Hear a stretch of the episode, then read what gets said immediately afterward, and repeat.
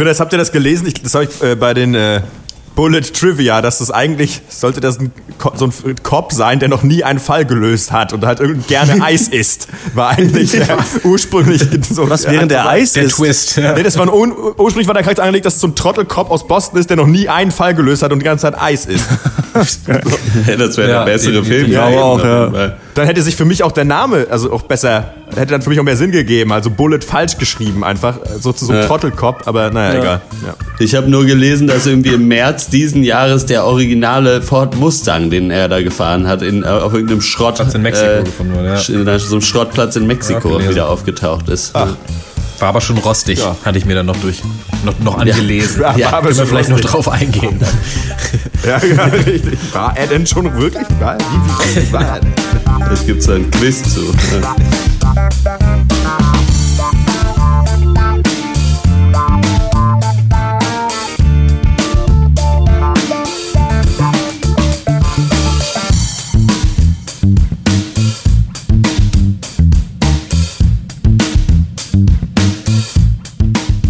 Hallo und herzlich willkommen zum 166. Pencast, äh, einem weiteren Specialcast und zwar zu 70s Crime Movies, obwohl einer gar nicht richtig aus den 70ern ist, aber den zählen wir trotzdem mal mit rein und es sind eigentlich nur zwei, aber egal, nämlich Dirty Harry mit Clint Eastwood von 1971 und Bullet mit Steve McQueen von 1968.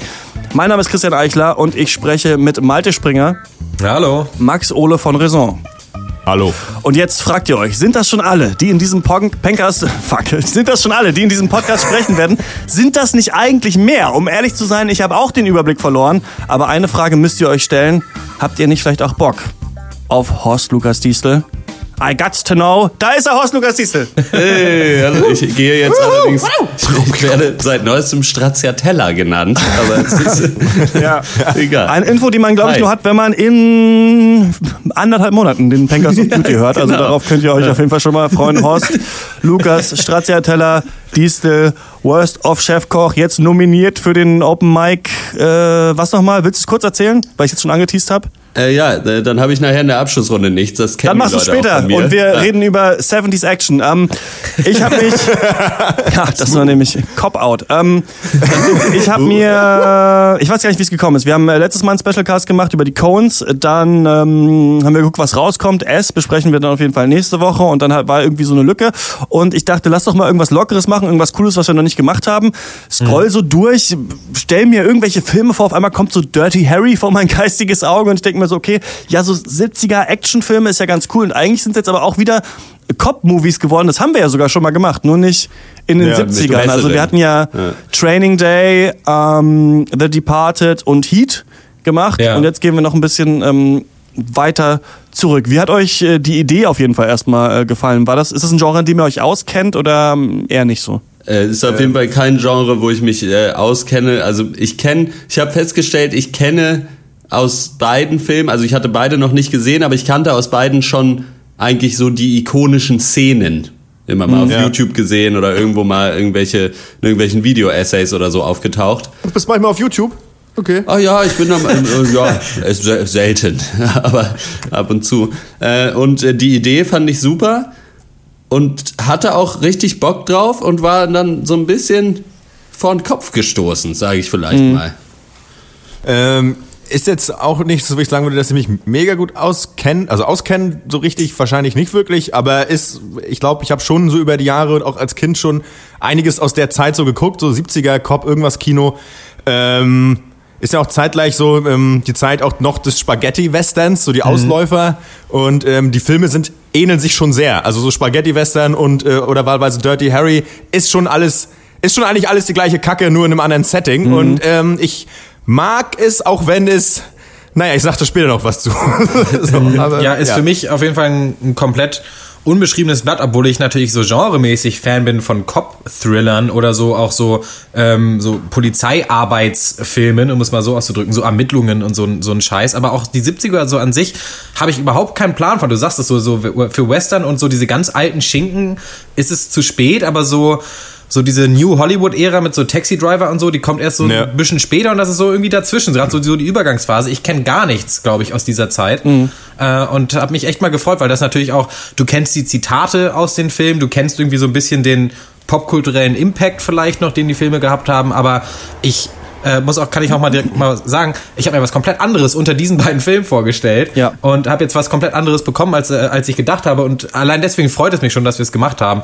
Ob mich die Filme gefreut haben, später mhm. mehr. Wir haben schon einige oh. Sachen aus den 70ern trotzdem auch schon besprochen, ne? Also ah, ja. ähm, Rocky mhm. zum Beispiel, Alien, ähm, was noch?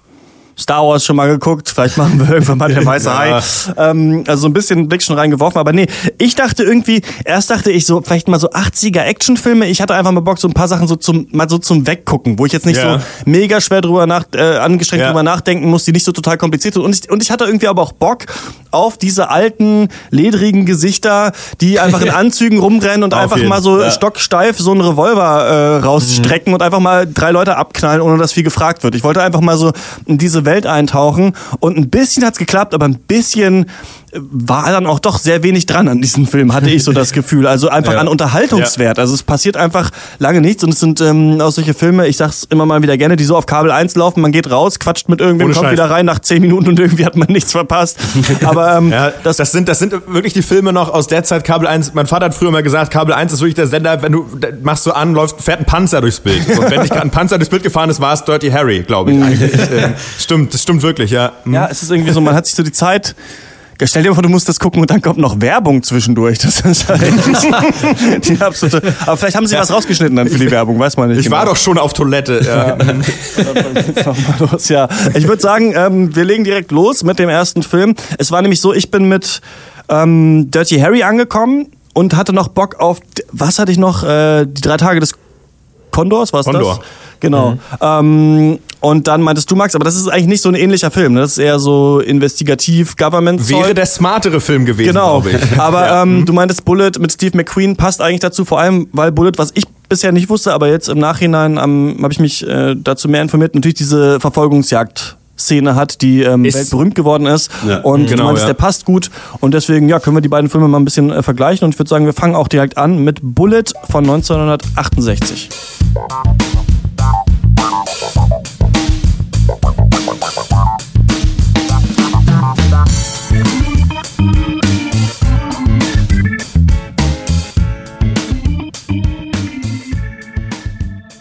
Ja, äh, Bullet aus dem Jahre 68, du hast es äh, gesagt, ist ein Crime-Thriller von Regisseur ähm, Peter, Peter Yates. Und ähm, ja, wie auch bei Dirty Harry ist hier der, der Held, auch titelgebend, äh, Lieutenant Frank Bullet, wird äh, gespielt von Steve McQueen, den wir ja auch schon mal in äh, The Magnificent Seven hier besprochen haben, in diesem Cast übrigens, den ja. in der älteren Version. Ja, äh, Bullet, ähm, ich komme zur Geschichte, wird äh, damit beauftragt, Johnny Ross zu bewachen. Er ist wie gesagt Lieutenant, also Polizist. Ähm, Johnny Ross ist der Kronzeuge in einem äußerst wichtigen äh, Justizfall und soll halt in ein paar Tagen aussagen. Bis dahin ähm, muss er beschützt werden und angesetzt darauf hat Bullet eben äh, einen Staatsanwalt namens Walter äh, Chalmers der sich durch diesen Fall eben ordentlich Publicity ausrechnet, wenn Ross dann tatsächlich aussagen sollte und um diesen ja doch High-Profile-Kriminalfall dann zu seinen Gunsten äh, entscheiden sollte. Das wäre toll. Aber Dazu kommt es nicht, denn zwei Auftragskiller finden Ross, äh, also den Kronzeugen, in dem schäbigen Motel, in dem er untergebracht ist, umgehen auch die äh, Bewachung und knallen Ross um. Er stirbt dann auch später im Krankenhaus an seinen Verletzungen. Ja, und Lieutenant Bullet ist natürlich mächtig angesäuert und nimmt die Fährte auf. Äh, der Fall nimmt seine Irrungen und Wirrungen und irgendwann kommt es dann auch zu der legendären äh, Verfolgungsjagd. Bullet in seinem 68er Ford Mustang gegen die Auftragskiller in ihrem 68er Dodge Charger. Es ist auch ein Film für Autoliebhaber, ja. dieser äh, Bullet. Ebenso auch für Fans äh, gediegener, lässiger Polizeiarbeit und ja, abgewichsten Heldenfiguren wie äh, McQueen nun mal eine ist. Ja, der Film gilt als einer der besten so seiner Art. So die Verfolgungsjagd wird als, äh, Christian das schon ein bisschen angeteasert, als der Granddaddy aller Verfolgungsjagden bezeichnet, habe ich gelesen. Und auch nicht nur die Automarke Ford hat sich den Film zu Nutzen gemacht. Danach hat McQueen unter anderem noch so in zwei Werbespots von ihm mitgespielt und äh, die, der Ford Mustang Bullet Edition ist auch noch auf den Markt oh gekommen. Yeah. Aber nicht oh nur yeah. das, auch, äh, auch braune Tweetjacken mit Ellenbogenpatches, Rollkragenpullis so und geil. Trenchcoats sind nach Bullet ordentlich durch die Decke gegangen. Mm. Ja. Äh, zwischen dem Worten, Ich habe mir schon ja. Turtleneck bestellt. Ja, ja. Turtleneck. Ist herrlich. Aber jetzt hast du mir so ein bisschen äh, die Hälfte meiner, meines eh schon schlechten Witzes schon äh, oh. Aber warte, ich fange nochmal von vorne an. Zwischen. Warte, wie ging's nochmal? Warte, ich muss kurz.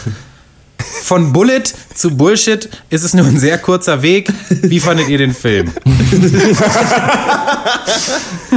ja, bei, bei, ja.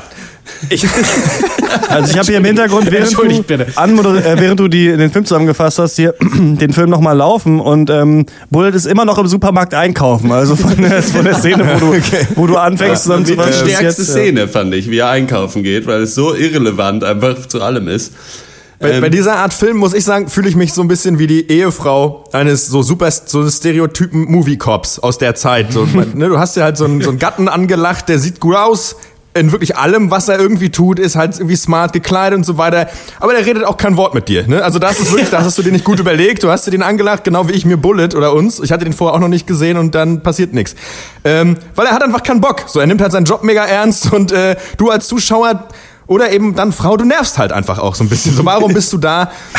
Ich mag so ein bisschen solche Filme aber auch und ähm, und es tut mir so ein bisschen leid, weil ich mag die Atmosphäre von so 70s Cop-Movies eigentlich so ein bisschen. Und wenn ich den jetzt kritisiere, ist es so ein bisschen so, als würde ich mein eigenes Kind hauen. Aber was soll ich sagen? Ähm, ich, was ich echt schwierig finde an dem Film, also wirklich mein Hauptkritikpunkt ist, ist, dass trotz einer denkbar, bei einer denkbar unkomplexen Handlung ich wirklich Schwierigkeiten ja. hatte zu erahnen, was, ja. was machen die da? Was passiert? Ja. So klar, man, klar verstehe ich, ja, da gibt diesen, diesen Karrieristen Staatsanwalt, der will dies, Frank die Patrone will das, der eine will Recht, der andere Karriere, aber viel mehr habe ich nicht geschnitten. So, wer ist jetzt der Mafiosi? Wer ist der andere in Wirklichkeit? Keine Ahnung. So, ich weiß es immer noch nicht. So. Das stimmt. Da sprichst du schon mal direkt was sehr Gutes an. Das Ende, da schießen Leute auf sich, auf sich gegenseitig und ich denke mir so, ich, ich weiß nicht warum, ich weiß nicht, wer hier was ja. gemacht hat. Und ich habe aber ja. auch nicht das Gefühl, dass mir der Film da sonderlich viel Hilfestellung irgendwie geliefert nee. hätte, um das auf zu peilen. Jeden, Alter. Ja.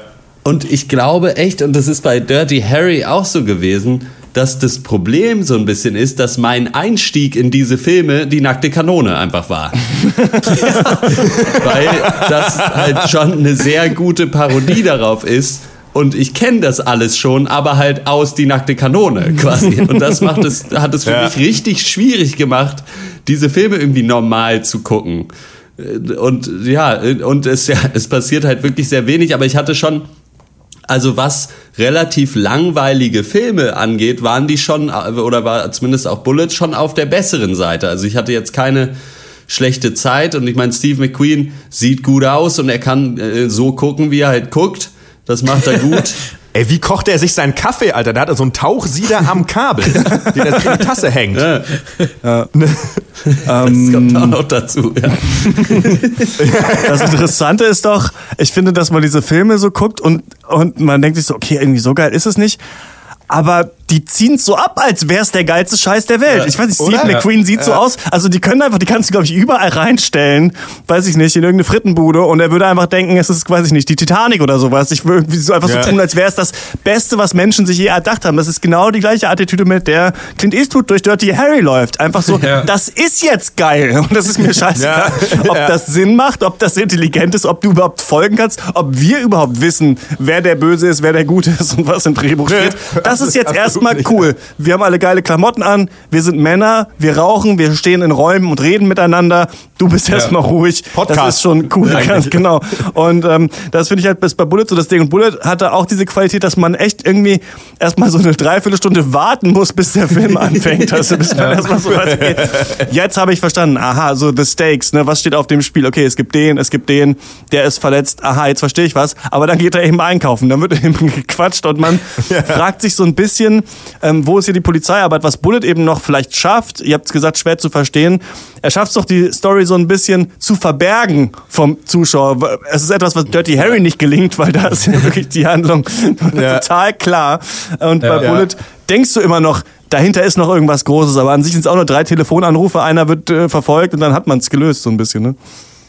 Mhm. Ja, um es äh, in den Worten eines sehr guten, auch persönlichen Freundes von mir zu sagen, ich habe den Film zwar geschaut, aber ich kann nicht behaupten, dass ich ihn auch gesehen hätte. Oh. Also ich muss sagen, ähm, ich hatte eine echt schwere Zeit, mich irgendwie auf diesen Film erstmal richtig einzulassen irgendwie. Das kann auch daran liegen, dass ich heute generell nicht, äh, nicht besonders äh, energiegeladen bin vielleicht, aber trotzdem, du, du hast es auch schon gesagt, Bullet ist so ein Film, der kommt dir aber auch wirklich keinen Zentimeter entgegen, wenn du nicht eh schon völlig Bock hast darauf. Ja, der gibt dir keinerlei Hilfestellung, da passiert gar nichts. Man kann es positiv ausdrücken und sagen, der Film besticht mit seiner unaufgeregten Art, äh, aber in der Übersetzung heißt das eigentlich, der, der ist staubtrocken. Also der Film ist staubtrocken, finde ich und äh, ja. da muss man auch sagen, dass äh, ist natürlich immer das, äh, in Dirty Harry hatte ich das Gefühl noch stärker, aber das ist natürlich immer, ja, keinen Sinn macht, über etwas zu haten, was man völlig außerhalb des Zeitkontextes einfach mal so auf, auf der Couch guckt.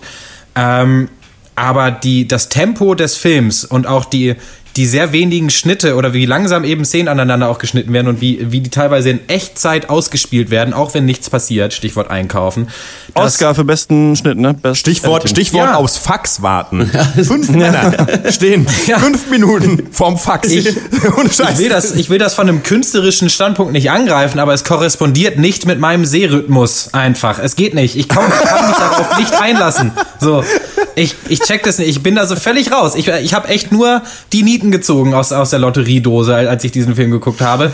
Es, weiß ich nicht. Ich bin so abgedriftet. Ich hätte es nebenbei, glaube ich, noch einen, einen, zweiten Film gucken können und hätte, ja, also, weiß ich nicht. Man kann da schon sehr gut erkennen, dass heutzutage äh, schneller geschnitten wird und dem Zuschauer auch mal zugetraut wird, dass wenn Leute unten in ein Hotel reingehen und äh, an der Rezeption fragen, wo sie zu dem Zimmer kommen, dass man dann direkt zur Tür des Zimmers schneiden kann und verstanden hat, okay, die sind jetzt dahin gegangen mhm. von unten. Obwohl ich, und hier ist es bei Bullet ist es halt ähm, wirklich so, dass du da einfach komplett gezeigt kriegst, sie gehen an die Rezeption, sie gehen zum Fahrstuhl, dann fahren sie mit dem Fahrstuhl hoch, dann gehen sie drei Gänge lang und dann sind ja. sie an der Tür und du denkst dir halt so, ja, weiß ich nicht. Hätte, und sie unterhalten sich dabei ja auch nicht. was, was, ähm, ja, auf jeden Fall. Ähm, ich finde, da kann man aber auch nochmal die Perspektive, wenn man möchte, einnehmen, dass es interessant ist, dass diese Sachen werden dem Zuschauer nicht abgenommen. Aber ja. was so Kommunikation angeht, musst du eigentlich die ganze Zeit zwischen den Zeichen lesen, zwischen den Zeilen lesen, weil es wird ja nicht geredet. So, es muss ja. nicht, du guckst nur auf die Mimik und es ist ganz viele nonverbale Kommunikation. Das ist interessant, dass das ganz anders ist. Also jetzt auch im aktuellen Kino einfach so, wo ja, ja wirklich eigentlich alles ausgesprochen wird. Also wenn irgendwer was Cooles macht, wird das auch nochmal, gibt's auch nochmal Feedback zu. Ja. Ja, mhm. und hier ist es wirklich so, das ist auch das, was Christian gesagt hat. Und das feiere ich, aber das mag ich an den Filmen, aber eben auch diese, diese ganze nonverbale Geschichte, wo du halt selber gefragt bist, entweder du checkst oder halt nicht. Und eben aber auch dieses, weil die Typen einfach diese Attitüde auch einfach haben. Ja. Das ist jetzt schon das Ding. Und das mhm. kann man halt das kann dazu führen, dass man halt einpennt, so auf jeden Fall. Oder man denkt sich, ja, ist schon ein bisschen cool. Und ich gehöre so, ich stehe in der Mitte dazwischen. Ne? Mhm. Also auf jeden Fall interessant, das zu sehen. Und ich, was ich noch ähm, ganz abstrus fand, ist mit welcher, ähm, ist, ist es Lässigkeit, ähm, Lässigkeit ist es vielleicht nicht, sondern einfach, äh, die Leute sind schon fast so lakonisch, habe ich das Gefühl. Also zum Beispiel ja, diese Krankenhausangestellten, ich meine, da soll gerade ein Leben gerettet werden und die sind echt irgendwie super zurückgenommen und einer, ähm, einer dieser Krankenhausangestellten ähm, sieht dann den vermeintlichen Killer, geht ganz langsam zum Telefon, ruft Steve McQueen an und sage, sagt, ja, hier hat gerade jemand nach ähm, dem Patienten gefragt. Ich glaube, er geht jetzt in den zweiten Stock. Ähm, ich habe ihm das gesagt, aber eigentlich ist es vielleicht auch nicht so klug. Und dann sagt Steve McQueen, ja, danke für den Anruf. Ich werde mir das mal näher ansehen. So, dann stirbt halt gleich vielleicht jemand, ne? Und ja. weiß ich nicht. Also das ist so eine. Ja. Das hat, ist uns ja bei Alien damals schon aufgefallen, dass die Leute so ganz so normal wirken, als wäre gar nicht jetzt so viel los. Und da fand ich es positiv. Aber hier dachte ich mir manchmal so, er kommt, jetzt kommt doch mal aus eurem Trott raus, jetzt fangt doch mal an, irgendwie mir die Geschichte zu vermitteln. Aber das ist, das ist, finde ich, aber auch das Ding bei Bullet. Der kommt ja nicht aus diesem Trott raus. Und es gibt eigentlich auch die ganze Zeit keine wirkliche Hürde im Film. Das ist, finde ich, auch die einzige Hürden, die einzigen Hürden, die es gibt, und da fahren sie noch sogar bergab. Das heißt, die Hürden gibt's auch nicht, sind wirklich die Straßen San Franciscos. Mhm. Ähm, ja. Man, ähm, es ist ja auch, ähm, Steve McQueen hat ja häufiger so ein Aufeinandertreffen mit diesem Staatsanwalt. Und was Steve McQueen eigentlich immer macht, glaube ich, dreimal, ist einfach wortlos weggehen. und beim letzten Mal sagt er halt irgendwie noch nö oder so und geht dann weg. Also es ist halt auch wirklich, es ist, man, es gibt keine wirkliche Bedrohung, finde ich, in diesem Film die ganze Zeit über. Es gibt nichts, man hat nicht das Gefühl, scheiße, wenn er jetzt verkackt, dann, dann wird's aber brenzlig so, weil es geht auch von Steve McQueen nichts aus. Entweder ja, ist der ist innerlich halt egal, komplett tot. Aber, ja. ja. es ist mhm. alles egal, so ein bisschen, ja. Ja. Aber das traut man sich heute eigentlich nicht mehr, das stimmt. Also was ich, ähm, wenn man den Conan-Cast gemacht neulich bei No Country for Old Men, der Charakter von ähm, Javier Bardem. Der ist ja, ja auch so jemand, ja. der komplett still eigentlich bleibt und dadurch so eine Präsenz ausstrahlt. muss man sich heute erstmal trauen. Würde man sich heute, glaube ich, nicht trauen. Man mhm. würde den lustiger machen, flapsiger, man würde mehr erklären. Ähm, aber ich glaube, doch Bullet ist, glaube ich, auch gut weggekommen. Aber Dirty Harry ist ja gar nicht so gut bei den Kritiken auch weggekommen, ne, als er rausgekommen ja. ist. Deswegen finde ich es interessant, dass die dann so die Zeit überdauern als so geile Typen. Wobei die Typen vielleicht geiler sind als der Film. Aber ja. ich weiß nicht, ob die unbedingt lustiger oder flapsiger sein müssen, aber ich glaube, was du heutzutage nicht mehr bringen könntest, ist so diese komplette persönliche Ebene eines Charakters einfach mal rauszulassen. Also Leuten mal eine persönliche Motivation auch zu geben oder irgendwie ja. einen Antrieb oder so, warum sie das machen, was sie auch machen. Ich meine, der ist ja wirklich, das ist ja hier die allerbeste Western-Tradition hier, Steve McQueen. Also kommt angeritten, guckt zwei Stunden grimmig, behebt ein Problem und haut wieder ab und am Ende weißt du gar nichts über ihn quasi. Ja. Und äh, ich weiß nicht, ob das vielleicht auch was einfach über das Männerbild so der 70er Voll. Jahre vielleicht irgendwie aussagt. Ja. Wahrscheinlich, weil ich meine, übers Frauenbild kann man, können wir vielleicht in Dirty Harry nochmal reden. Aber dieses, ähm, ich würde das einfach so völlig unnahbar und total unterkühlt, so würde ich das nennen ja. irgendwie einfach. Und das ist für mich was, weiß ich nicht, Max, du sagst, du stehst zwischen den Stühlen. Ich glaube, ich habe da so ein bisschen meine Probleme mit, weil ich dann auch nirgendwo meine Finger mal reinkrallen kann. Weil klar, die sind zwar alle still und reden nicht, aber ist das tiefgründig und cool? Oder ist es nur cool, aber eigentlich bringt es auch ja. nichts. Weißt du, nee, also ich, äh, nee, also ich, äh, das, äh, ich stehe, ähm, der mhm. einzige Grund, weshalb ich da unentschieden bin, ist, ähm, dass ich diese Szenen mag. Und ich habe es ja auch, ja. Das ja vor, äh, vorhin schon auch an, äh, erwähnt. Das ist ja auch noch so wirklich, sind ja wirklich noch so ist ja noch die Zeit. 68 kam ja auch Spiel mir das, äh, das Lied vom Tod raus, mhm. was ja ähm, ein Film ist. Ich glaube, die Anfangsszene geht 20 Minuten und es redet keiner. Und ich finde das halt Mega. Also ich mag einfach das. Diesen, ich, ich mag dieses, diese Szenen. Ich aber, ob das, ich meine, jetzt mal abgesehen, also das Männerbild, das da kolportiert wird oder was weiß ich, oder das, ähm, ne, das in dieser Zeit mhm. vorher steht, ist natürlich katastrophal. Dass da überhaupt nicht mal auf irgendwie die Persönlichkeit äh, des Protagonisten eingegangen wird, ist wirklich, also kann man heute, kann ich heute schwer ertragen, wenn ich darüber ja. nachdenke. Wenn ich das aber ausschalte und das genieße, also ich kann es trotzdem genießen. Das ist, glaube ich, mhm. das, was mich unterscheidet. Ja. Und ich glaube, da muss man schauen, so für sich, ne? Mhm. Mhm. Ja, ich meinte lethargisch und nicht lakonisch, übrigens. was, was ich vielleicht noch sagen wollen würde, weil ich es mir aufgeschrieben habe und ich habe mir jetzt die Mühe gemacht, was aufzuschreiben, deswegen sage ich es jetzt noch runter. Wie so ein ja, Idiot. so macht, genau ähm, so machen wir das hier. Ja, wenn es einmal geschrieben, dann soll es sich so auch lohnen. Was ich geil finde an Bullet ist, dass er ziemlich gewaltlos ist eigentlich. Also ich meine, da wird zwar einer mal umgeschossen, aber zwischendurch passiert eigentlich wenig. Mhm. Ähm, und was ich auch, was mir generell gefällt in diesem 70s-Kino, ähm, so Steve McQueen und Eastwood sind beides überhaupt keine krassen Schränke oder so. Ne? Also Steve McQueen hat ja auch, glaube ich, vier Schachteln Zigaretten am Tag gequarzt, wie blöde so. Ja. Und ähm, ich mag irgendwie, dass das so normale Dudes sind. Und das, glaube ich, mag ich an Steve McQueen noch mehr als bei Dirty Harry, weil der nervt eigentlich durch seine Art. Aber Steve McQueen wirkt einfach wie, wie ein Typ, zu dem man, auch wenn er nichts über sich erzählt, irgendwie relaten kann, finde mhm. ich, auf eine Weise. Aber eben, weil er auch nicht aussieht wie so diese krassen Hauptdarsteller. Wenn das heute Hugh Jackman spielen würde, der ist halt einfach die mega durchtrainierte Kampfmaschine, wo man ja. sich denkt, wann löst du eigentlich mal einen Kriminalfall? Du musst doch wieder ins Fitnessstudio. So, und das, das mag ich auch am 70s Kino. Die Leute sehen irgendwie normal aus. so ja, aber das Ding ist, das ist, finde ich, äh, ein interessanter Punkt. Aber dann würde ich die Frage an Bullet stellen, wo hast du hier diesen Kriminalfall gelöst? Weil ja, das, das wird dann ja auch nicht gezeigt. Irgendwie so wie Polizeiarbeit ja, ja, oder so. Der geht mal einmal zu einem Informanten, fragt ihn was, dann kommt ein Fax, dann wissen sie, okay, der Typ ist der Typ und dann war's das irgendwie. Also da, da, da wird ja überhaupt kein Kriminalfall aufge. Das ist eine Katastrophe. So. Das ist eine Katastrophe, das Storytelling. Also äh, Verfolgungsjagd, ja, nein. Ja, die ist geil, aber auch da habe ich nicht verstanden, wie es, wie, wie konnte es dazu kommen? Also, man hat das Gefühl, ja. man guckt kurz mal weg und auf einmal jagt er die, aber vorher sind sie ihm hinterhergefahren und. Ja, weil er ein Fuchs ist, weil er ein Fuchs natürlich ist. ist er ein Fuchs, aber das ist der, das setzt der Film halt die ganze Zeit voraus. Ja, ja natürlich. Ja. Mhm. Aber ich die, die, die Verfolgungsjagd an sich war natürlich geil.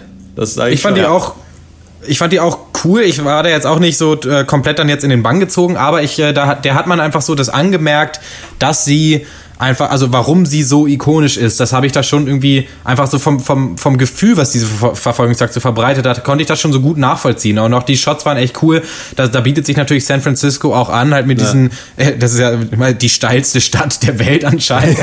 ja. So wie die, die Straßen da halt im, im, im, im Schachmuster irgendwie einfach über die Berge gezimmert wurden. Das ist schon echt herrlich. War ja auch selber schon mal da. Ähm, das war schon, das oh. waren schon coole Shots, wie die da über diese Hucke so rüberfliegen. Die Autos sind immer von unten und auch auch wenn sechsmal derselbe VW Käfer überholt wird, gut, da kann man nochmal ja. drüber weggucken. Ja. nee, aber die, ich fand die echt nice und ich fand es auch krass, dass da einfach auch wieder sowohl nicht geredet wird während dieser Verfolgungsjagd, aber auch einfach keine Musik gespielt wird. Das, das kennt man heute stark, auch nicht ja. mehr, dass die, dass die Action-Szenen so in kompletter Stille einfach ausgespielt das- werden. Das fand ist- ich ganz habt- cool.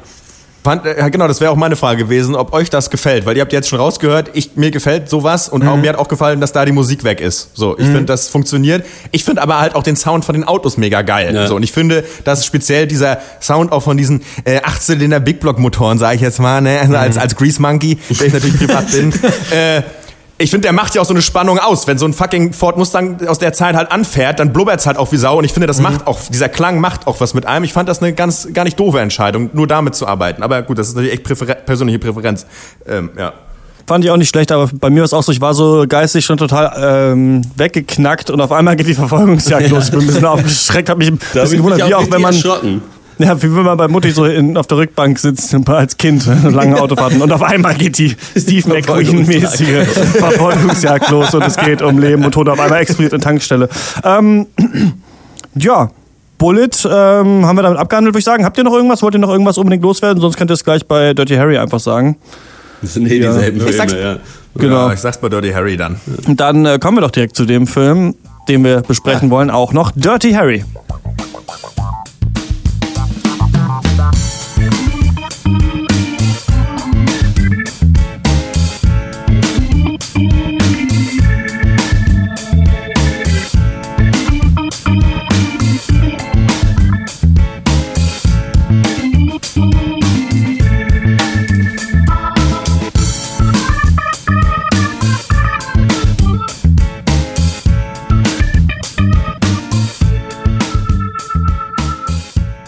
Dirty Harry, ja, äh, US-Kriminalfilm, wer hätte es gedacht, bei unserem Cast-Thema von 1971 mit Clint Eastwood in der Hauptrolle, war die, auch wenn er vorher schon bekannt war durch Western- und Actionfilme, äh, war das eigentlich die Rolle, die ihm zum großen Durchbruch verholfen hat, nachdem, glaube ich, Christian, du hast es vorhin gepostet, zehn andere große Hollywood-Schauspieler abgesagt hatten, Ja. weil, hm, weil sie vielleicht gedacht haben, das Drehbuch ist doch nicht so gut. Clint Eastwood dachte, finde ich ganz geil, ich bin ein krasser Republikaner und Hardliner, das ist ein gutes Thema, was da mal, was da endlich mal bearbeitet wird. ähm, Regie führte Don Siegel. Der hat auch äh, viel mit Eastwood zusammengearbeitet. Und, äh, was weiß ich, zähle die Filme nicht auf, guckt bei Wikipedia, ist mir egal. Das ist auf jeden Fall der einzige Harry-Teil, den er gedreht hat. Es gibt ja tatsächlich insgesamt fünf. Ähm, genau, ja, und äh, ja, geht auch schon los. Äh, Dirty Harry, auf Deutsch fettige Haare oder Drecky Harry. sorry. wird, wird, beauftragt, dem Serienmörder Scorpio Killer das Handwerk zu legen. Ähm, ja, diesem konnte man dann schon zu Beginn bei seinem blutigen Tagwerk zuschauen. Er ist ein Heckenschütze, der recht ziellos oder wahllos seine Opfer wählt und ja, dann ab dem Ansetzen Harrys auf ihn äh, beginnt, mit der Polizei zu spielen. Harry und sein Kollege äh, er hat gar keinen zunächst. Sein letzter ist, glaube ich, schon wieder tot oder er liegt im Krankenhaus. Ich habe es vergessen und dachte Einer mir auch, ist es tot, ist der andere liegt im Krankenhaus. ja, na bitte, wunderbar. äh, ja, Harry ist ein zynischer Vogel, kann man so sagen. Für den gibt's keine Rehabilitation. Der Täter, in seinem Kopf ist die Welt voll mit menschlichem Dreck. Und, äh, beziehungsweise nein, in seinem Kopf ist die Welt voll mit menschlichem Dreck und jeder, der in diese Kategorie darf, jeder, der diese Kategorie gehört, darf seiner Auffassung nach von seinem mächtigen Colt umgemäht werden. ähm, er ist ein, ja, Beschützer, sage ich mal, im positiven Sinne, der keiner zweiten Prüfung standhält. äh, er mag den Rechtsstaat nicht und kann auch nicht als ausgebildeter Polizist nicht nachvollziehen, warum man nicht ohne Durchsuchungsbeschluss Beweismittel sichern darf. Naja, es beginnt ein Katz-und-Maus-Spiel der eher blöden Art. Ja, Leute, was ist hier los? Stinkt's hier nach Dirty Herring? Oder ist das filmische Bismarckbrötchen noch gut? Dörter Harry. Ja. Dirty Harry, ja. Habe ich sogar schon mal gesehen, aber in meiner klassischen Christian Eichler Art alles vergessen und jetzt äh, weiß ich auch warum, weil so wenig passiert im ganzen Film. Ähm, Clint Eastwood ist ein cooler Typ, auch so ähnlich wie Steve McQueen in Bullet, auch einfach, weil er es sein will und einfach es ausstrahlt, ähm, Ja. bis er dann auf einmal von der Mülltonne fällt und die Alte ihre dicken Brüste am Fenster zeigt, dann ist es auf einmal, aua, mal ein Malheur passiert. Aber ähm, ansonsten ist uns aufgefallen, also Dirty Harry geht ein bisschen stärker los, weil wir direkt in dieser Szene drin sind, in der der äh, Scharfschütze auf dem Dach steht und ähm, diese Frau im Pool erschießt, die einen schon mitnimmt, die Szene finde ich, und die auch für die Zeit wahrscheinlich doch typisch, aber jetzt wirkt es ein bisschen ähm, anachronistisch, aber auch ein bisschen lustig, dass so geile 70s Funkmucke dauernd kommt, auch in ja. den Action-Szenen. Ja. Und das ja. gibt dem Film schon einen geilen Style und auf sowas hatte ich eigentlich auch gehofft, als ich das Thema vorgeschlagen habe. Dachte ich, sowas würde mehr passieren. Geile Funkmucke, Verfolgungsjagden, irgendwie ein paar attraktive Frauen, ein paar dumme Sprüche und ein paar coole Typen, so ungefähr. Ne? Das Problem ist halt, dass ich hier... Eine Party mit uns eigentlich. Ja, genau, ganz genau. Und äh, wie ein Wochenende bei uns und ähm, das Ding ist nur, dass der Film sich über Strecken sehr zieht und hier so absurd witzig ist, finde ich, dass sowohl der Kriminelle als auch der Cop nicht sonderlich schlau sind. Also die, also ich meine, ja. er klettert auf Dächer, um Leute abzuschießen, auch dann später nochmal auf dasselbe Dach und die sagen einfach, okay, dann fliegen wir rum und beobachten die Dächer. So, dann werden wir ihn schon kriegen. Und das, werden und das beobachtet man halt dann. Und manchmal frage ich mich, ob die Leute es vielleicht einfach früher einfach nur geil fanden, Polizeiarbeit zu sehen. Vielleicht war es ja. schon das. Also vielleicht musste das gar nicht so schlau sein. Ich weiß nur, dass es dann da ja auch die Szene gibt, wo er dann angestochen ist und sie irgendwie, ähm, wir haben kurz am Anfang, also bevor wir aufgenommen haben, drüber diskutiert. Ich, ich meine irgendwie, es kommt dann zufällig raus, dass ein Krankenhaus sich meldet und dass er da war. Äh, man sieht auf jeden Fall nicht, dass sie diese Nachricht rausgeben an Krankenhäuser, dass jemand auf der Flucht ist, der angestochen wurde. Ja. Und ähm, was man aber halt hätte als normal denkender Mensch sich sofort überlegt zu tun. Also irgendwie ja. ist auch sowieso immer nur Harry und sein Partner, du hast seinen äh, famö famosen Namen unterschlagen, äh, Chico Gonzales. Ja, der, ähm, natürlich. Ja, die sind halt Toto, unterwegs und die sind immer halt zufällig zuerst da und zufällig wohnt der Typ neben dem Krankenhaus und dann, gut, dann wieder Fersengeld. das ist halt Auf geht's. Film. Der Plot ja. ist echt sowas von völlig Banane. Also der dümmste Bösewicht der Welt trifft auf so die halbherzigste Polizeiarbeit, die man sich echt vorstellen kann. Ey. Also, hey, du hast es schon echt ganz gut gesagt, Chris. Also ein Sniper, der treibt sich auf den Dächern rum, lass mal, lass mal die Dächer überwachen. Ach, da ist er nochmal auf dem Dach. Ja. Lass ihn mal von ganz weit weg beschießen, obwohl wir noch einfach hätten abholen können, so quasi. Ja. Jetzt ist er wieder weg lass nochmal die Dächer überwachen, aber auch durch die Stadt fahren. So, das, ja. das, das, passt auch noch gut dazu. Und ja, und am Ende fassen sie ihn ja auch nicht, indem sie halt Clues verfolgen, sondern es ist ja nicht das Resultat eines ausfreibenden Katz- und Maus-Spiels, nee. ja, sondern es, es ist dann einfach so. Nee, und, ähm, und trotzdem habe ich hier allgemein echt die deckungsgleiche Meinung wie zu, wie zu Halloween, damals aus dem den Film Halloween aus dem selbigen, mit demselben Namen, dem Halloween-Cast. Es wäre echt so ein bisschen ignorant, das völlig abzuhaten, weil es mir halt jetzt nicht mehr reingeht. So, aber trotzdem kann ich mich mal anmerken, dass mir der Film einfach jetzt nicht mehr so gut reingeht. Das wollte ich äh, ähm, was? Ja. Mhm. Achso. Äh, ja, ich sag auch mal was, oder? Ich bin ja auch ja, hier, wenn was, ich schon ja. mal da bin, dann sag ich auch mal was. Äh, ja, bitte. Dirty Harry, wie war denn das nochmal? Cop-Typi mit einer großen Waffe. Ja, es sind ein paar coole Szenen dabei, die man aber halt schon kennt im Normalfall. So. Und mhm. der Rest ist halt echt so Füllmaterial. Und irgendwie kriegen sie es nicht hin. Weiß ich, ich finde, der Film kriegt es nicht genug hin, äh, Position zu beziehen zu Harry. Ja. Also ob der Film das, das jetzt. Ich, ich verstehe wirklich nicht, soll das jetzt cool sein oder soll es eben damit brechen und zeigen, okay, eigentlich ist so ein cooler Typ halt dann doch einfach ein, eigentlich ein widerlicher Wichser. Ja. So. Ja. Und das kriegt der Film aber nicht hin. Der Film versucht irgendwie so, ja, beides irgendwie zu machen. Und das ist irgendwie ein bisschen komisch, weil in manchen Szenen wird er halt dann doch so stilisiert als irgendwie, ja, der coole Typ, der halt eigentlich das Herz am rechten Fleck hat und halt zwar brachiale Methoden verwendet, aber letzten Endes ja gute Absichten dabei hat. Und dann aber auch wieder äh, müssen wir halt zugucken, wie er da irgendwelche Frauen bespannt, irgendwie zu seinem eigenen äh, mhm. Spaß und halt auch irgendwie richtig dumme Moves irgendwie macht gleichzeitig. Also das fand ich ein bisschen unklar. Aber so äh, insgesamt weiß ich nicht. Hat mir auf jeden Fall nicht so gut gefallen. Also da hat mir, oder ich, na, ich sage jetzt nicht, hat mir nicht so gut gefallen wie Bullet, aber ich fand Bullet besser. so, dann ja. ja. das ist ja der große äh, Twist hier an diesem Film, dass sie ja den Bösen fangen, dann aber freilassen müssen, weil sie eben seine Rechte verletzt haben ja. während der Festnahme.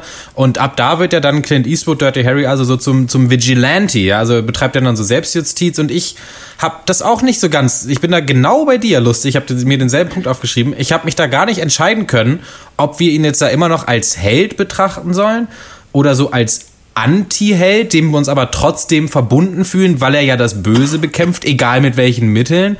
Oder ob sich der Film jetzt auch selber von, von, von Dirty Harry distanziert und ich das jetzt aber dann auch tun soll. Weil natürlich ist mir dieses so erstmal schießen und dann später die Fragen stellen, dieses Verhalten ist ist mir völlig zuwider, ist klar. Aber andererseits, wenn man ihn jetzt nicht so als geradlinigen Polizisten sieht, sondern vielleicht auf eine, auf ein Level mit so einem Superhelden aus der heutigen Zeit stellt, ist es vielleicht ja auch wieder okay? Fragezeichen. Und da muss ich echt sagen, ich habe gar keine Ahnung. Also ich habe mir da auch ja. jetzt noch keine abschließende Meinung zu gebildet. Ich weiß nicht, wie euch das ging beim Gucken. Ich finde auch, oder ob es der überhaupt Spiel, der Spiel, der, der Film, der Film positioniert sich ja überhaupt nicht und das wurde mir auch immer angekreidet. Mhm. Also ich habe gelesen, womit, er ja spielt, ist das äh, mit dem, äh, zwar, weil es gibt einmal natürlich das subjektiv empfundene Recht und einfach Recht, was mhm. niedergeschrieben ist. Und Dirty Harry ist halt ein Typ, dem das halt auf den Sack gibt, dass er das nicht einfach selber entscheiden kann. So und ich, man kann natürlich nachvollziehen, in, auch im konkreten Fall, auch im Film, dass man sich, äh, kann man nachvollziehen, dass ihn das halt aufregt, weil es liegt ja quasi alles auf der Hand. Das ist der Typ, mhm. so, das ist halt der Mörder, aber da äh, der Film sagt nicht nochmal, weshalb es aber auch gut ist, dass es dieses Recht gibt. So eigentlich ist der Film wirklich äh, Öl ins oder Wasser auf die Mühlen von mhm. allen Self-Defense irgendwie Second Amendment Mongos, die halt denken, ich nehme das Recht halt selber in die Hand, ich leg mich halt selber mit meiner Rifle ja. aufs Dach und mhm. fange den Mörder jetzt einfach selbst. Mhm. Also so dumm es auch sein mag.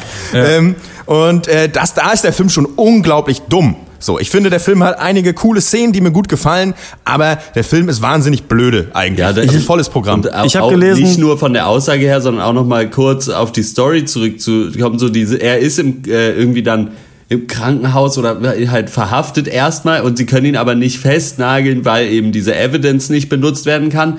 Und dann wird er aber auch nicht dann von der Polizei überschattet oder so danach. So, die, ja, der, ja. nee, wir müssen ihn freilassen. Dann kann er jetzt machen, was er will. So, das ist halt auch schon mal so, ja. what? So, so funktioniert's halt auch wieder nicht. So. Mhm. Ja. Ich habe gelesen, dass ähm, der Film deshalb so, also du hast ja gerade diese ähm, Self-Defense-Leute ähm, oder NRA-Leute ähm, äh, beschrieben, dass das genau so der Punkt des Films war eigentlich nach einer Zeit, wo Easy Rider rausgekommen ist und in der Nixon-Ära, wir haben ja mal diesen 13th geguckt und da kam es ja glaube ja. ich auch raus, dass Nixon ja so ein Hardliner war, der gesagt hat, we have to fight a war ja. und äh, Crime einfach, ne, wo es halt vorher War on Poverty und sowas gab. Und ja. ähm, dass, dass quasi nach dieser Hippie-Zeit dieser Film ein Ausdruck davon ist, von so einem normalen äh, Cop, der auf die Regeln scheißt und der auch die Hippies und die Cracker und die alle mal vermöbelt halt. Und weil die hier nämlich mhm. der Killer ja wie so ein Hippie-Dude ist eigentlich, ja. ne? Und einfach so ein Psycho.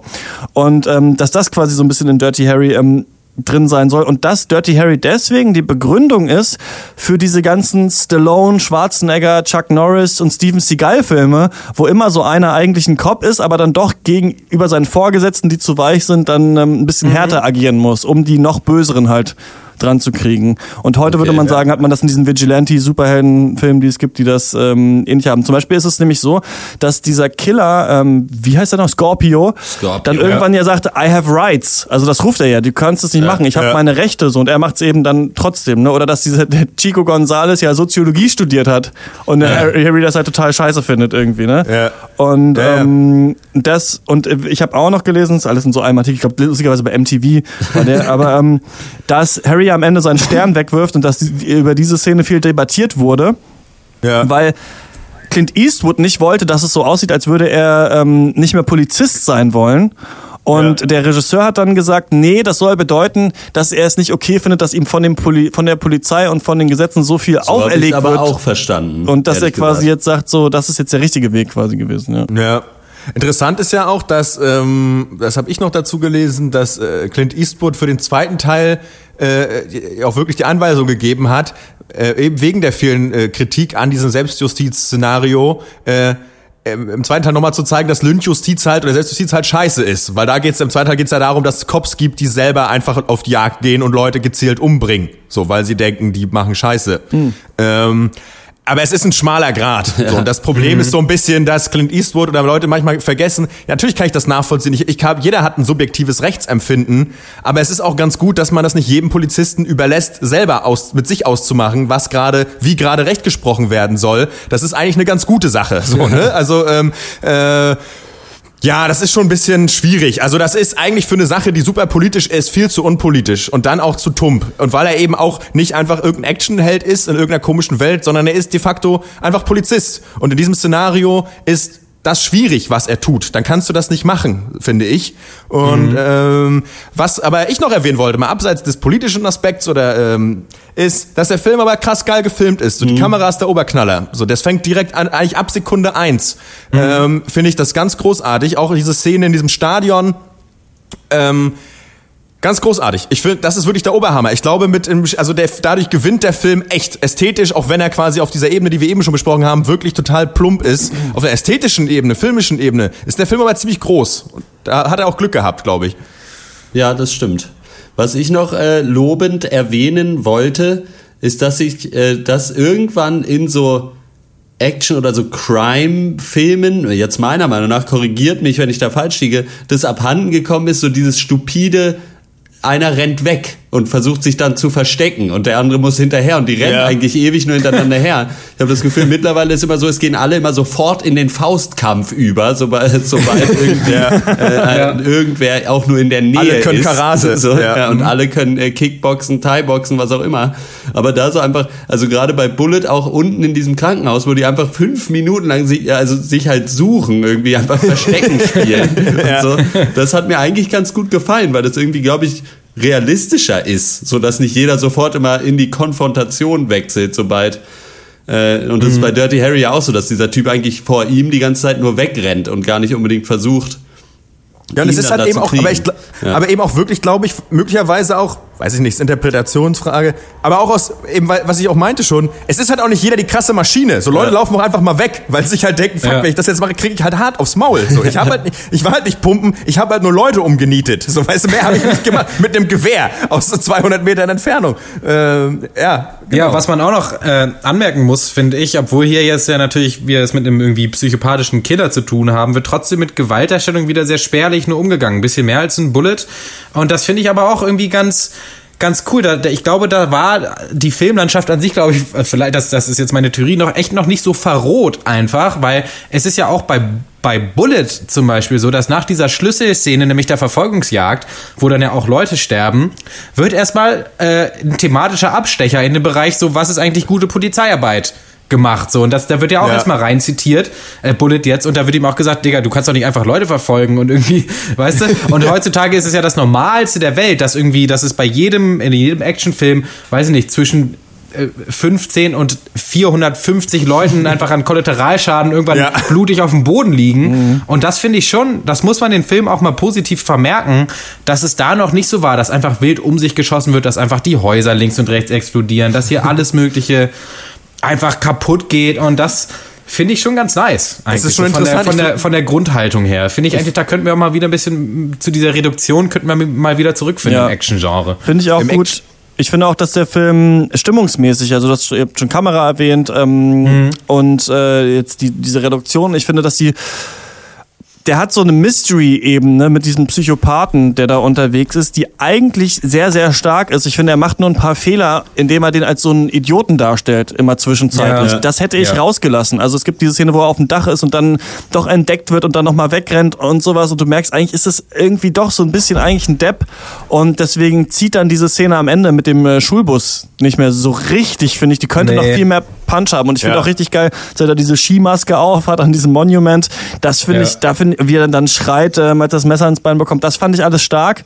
Und ähm, auch wie er Clint Eastwood durch die Stadt scheucht. Aber da ist man schon so ein bisschen gelangweilt, wenn es dahin kommt. Ja. Und man kennt den schon so ein bisschen zu gut mhm. eigentlich, weil er wird ja nicht so charakterisiert und da hätte man, glaube ich, nicht so viel von ihm zeigen sollen eigentlich. Aber Plus halt dieses Ding, dass er sich verprügeln lässt. Ich glaube, das ist einfach so ein roter Hering in der Mitte des Films. Das führt ja, ja dann zu nichts. Ja. So einfach nur ja, nochmal zeigen, okay, so krass ist der ich drauf. Find, ne? Ich finde ich find, ich find die Darstellung des, des Gegners von Harry eigentlich katastrophal, weil es so völlig überzeichnet ist, weil er ist, er ist quasi der absolute alles, was den Spießbürger anekelt. So, er hat irgendwie so, was seine Sexualität betrifft, er steht darauf, sich verhauen zu lassen. Da haben wir auch eine klare Haltung in diesem Film, die ihm vermittelt wird. Er ist halt ein ekliger, pervertierter. Er kann mhm. nicht normal äh, schreien, wenn er Schmerzen empfindet, sondern er schreit halt wirklich wie eine Bestie. Er ist, finde ich schon, er wird dargestellt wie der absolute Untermensch. Ich finde, da macht der Film es sich schon so einfach, dass es wirklich schon eklig eigentlich. Aber das finde ich schon dann gruselig auf eine Art, wenn, es, wenn man nicht zu viel zeigt. Da hätte ich es trotzdem ja, interessant ich finde es ja, wie bei Schweigen der Lämmer oder so ist ja auch so ähnlich. Ich finde es gleichzeitig aber nicht stimmig einfach, dass halt dieser Typ dann aber gleichzeitig diesen äh, diese riesen Schnitzeljagd für Dirty Harry irgendwie durchgeplant hat äh, mhm. und ja. sonst was alles, aber sonst irgendwie genau ungefähr 20 Sekunden vorplant, wenn überhaupt oder so. Also ja. ich finde, der ist einfach nicht sonderlich stark charakterisiert irgendwie, sondern immer halt, der macht halt immer gerade das, wie es jetzt gerade passt, um irgendwie den Plot äh, voranzutreiben. Fand ich äh, ja, ja.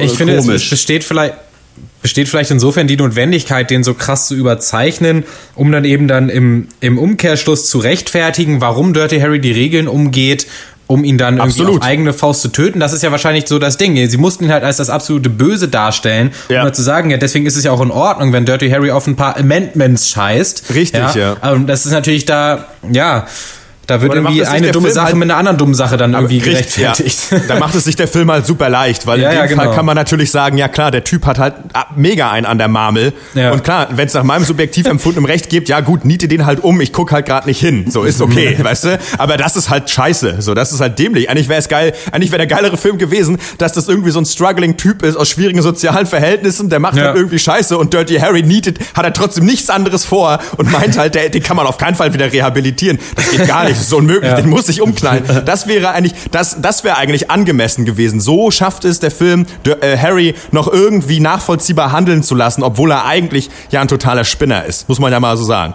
Ja. Der hat kein Privatleben, der hat nix. Der rennt die ganze Zeit nachts mit einer Flinte durch fucking San Francisco oder wo das da ist.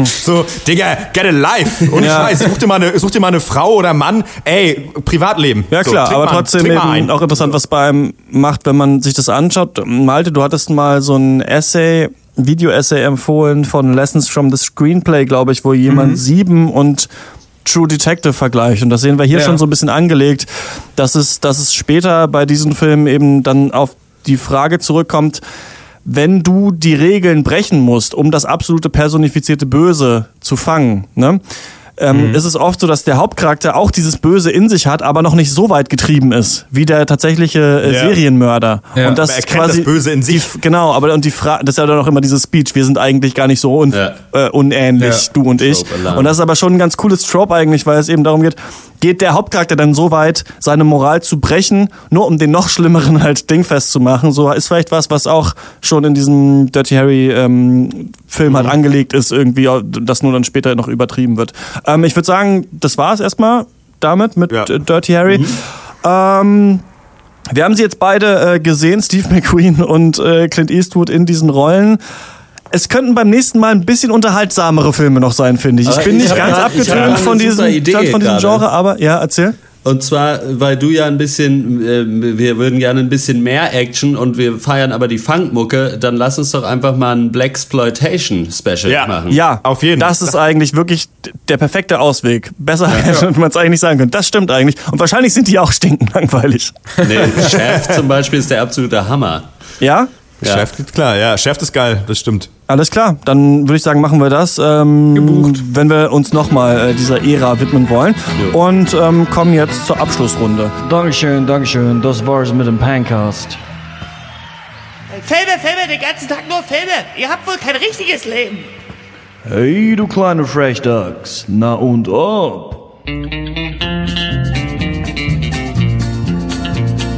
Wir haben viele über Movies getalkt, doch wir wissen noch nicht, was uns so passiert ist, seit dass wir in der Abschlussrunde drüber reden. Ich war ewig nicht mehr in der Abschlussrunde zu Gast, ähm, werde jetzt aber nicht tausend Sachen erzählen, ähm, nur natürlich, um mich hervorzutun, dass ich auch tatsächlich, ich auch mal ein Buch gelesen habe. Ähm, ich habe Der Club gelesen von Takis Würger, ähm, deutscher Schriftsteller, war mal Spiegelredakteur, war dann anderthalb Jahre in Cambridge und hat da auch geboxt an der Uni ah, und ähm, schreibt dieses Buch über einen, ja... Äh, Jungen, der ein Außenseiter ist und der dann von seiner Tante ähm, oder einer entfernten Verwandten nach Cambridge geschickt wird, um herauszufinden, was im Pitts Club vor sich geht. Das ist so ein geheimer Studentenclub, die irgendwie Dreck mhm. am Stecken haben und man weiß nicht so richtig, was los ist. Und ähm, er soll das rausfinden. Er weiß aber auch nicht, was er eigentlich genau rausfinden soll dort. Aber er soll erstmal aufgenommen werden und dann schauen.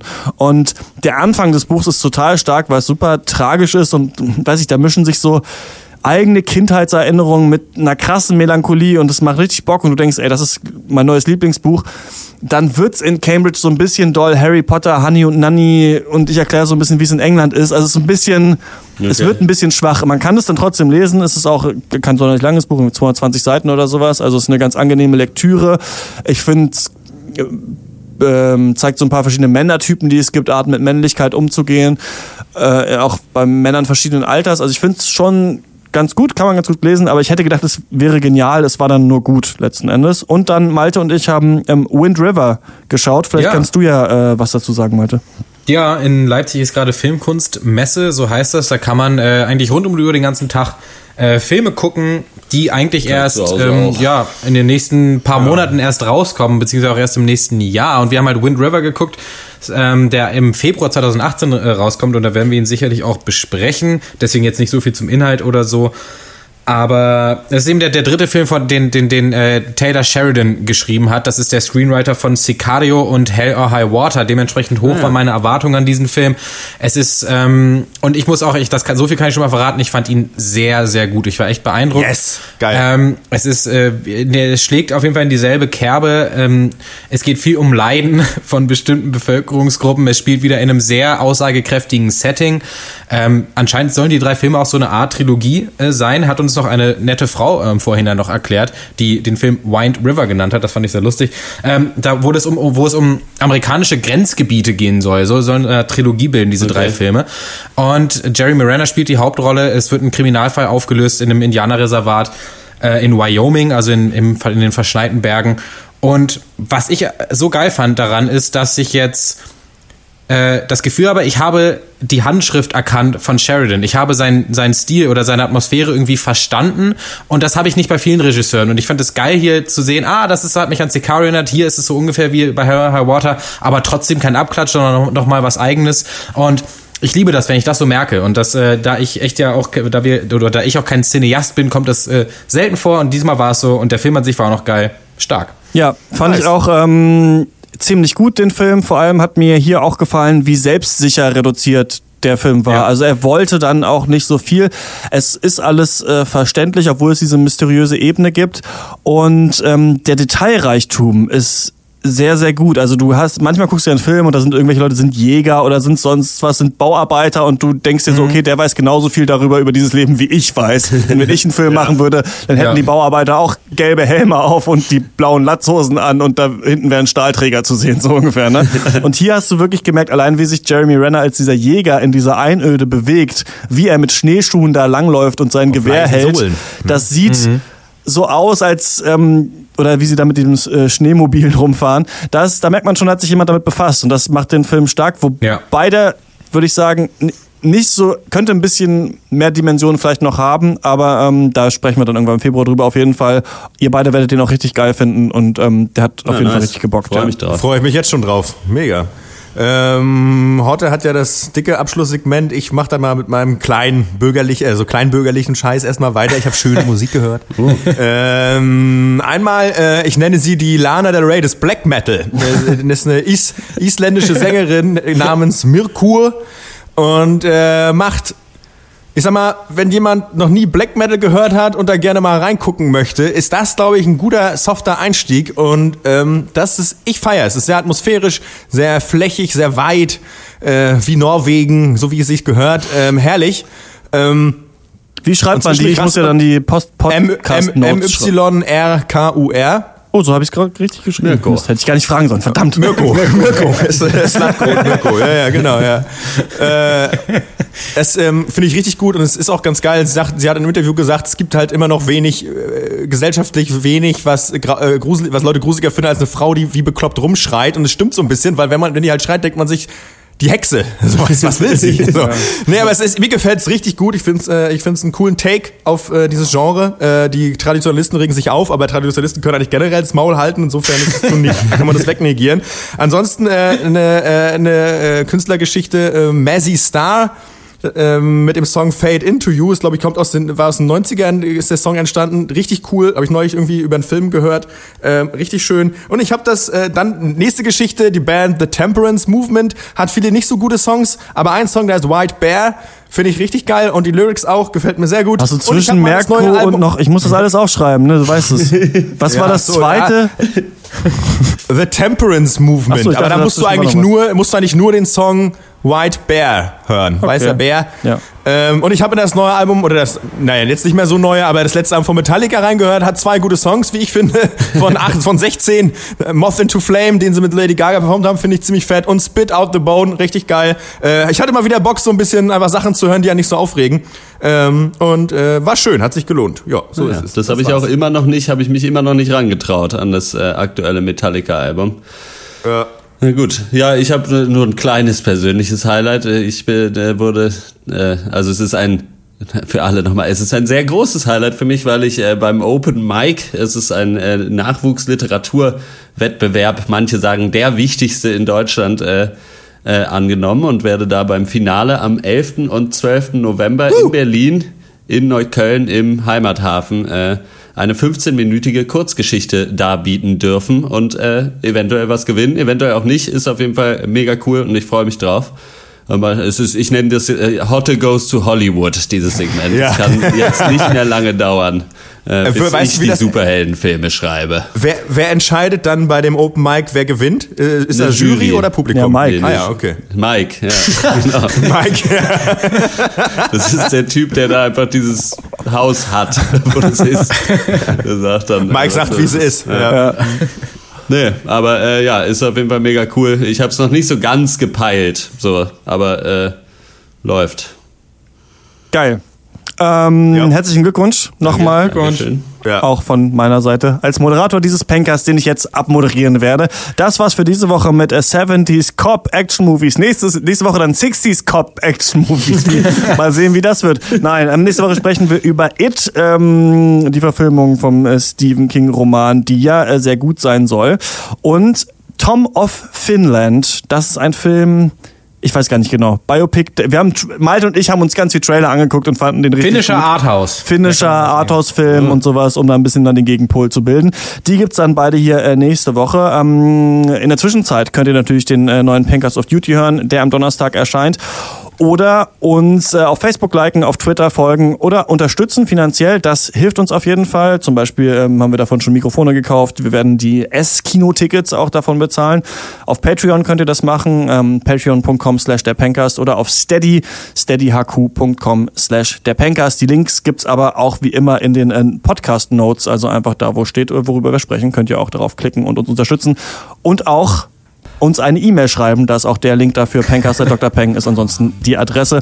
Schreibt uns äh, gerne nicht nur, wie sich der Cast entwickelt hat und wie ihr den fandet, sondern auch äh, gerne immer eure Meinung zu den Filmen, die wir besprechen. Denn das äh, hilft uns natürlich auch manchmal da nochmal einen anderen äh, Blickwinkel drauf zu haben. Zum Beispiel äh, gerne, wenn ihr große Fans von Dirty Harry oder Bullet seid. Ähm, schreibt uns das, dann besprechen wir eure Meinung in der nächsten Woche. Das war's von uns. Bis zum nächsten Mal. Ciao. Ciao. Ciao.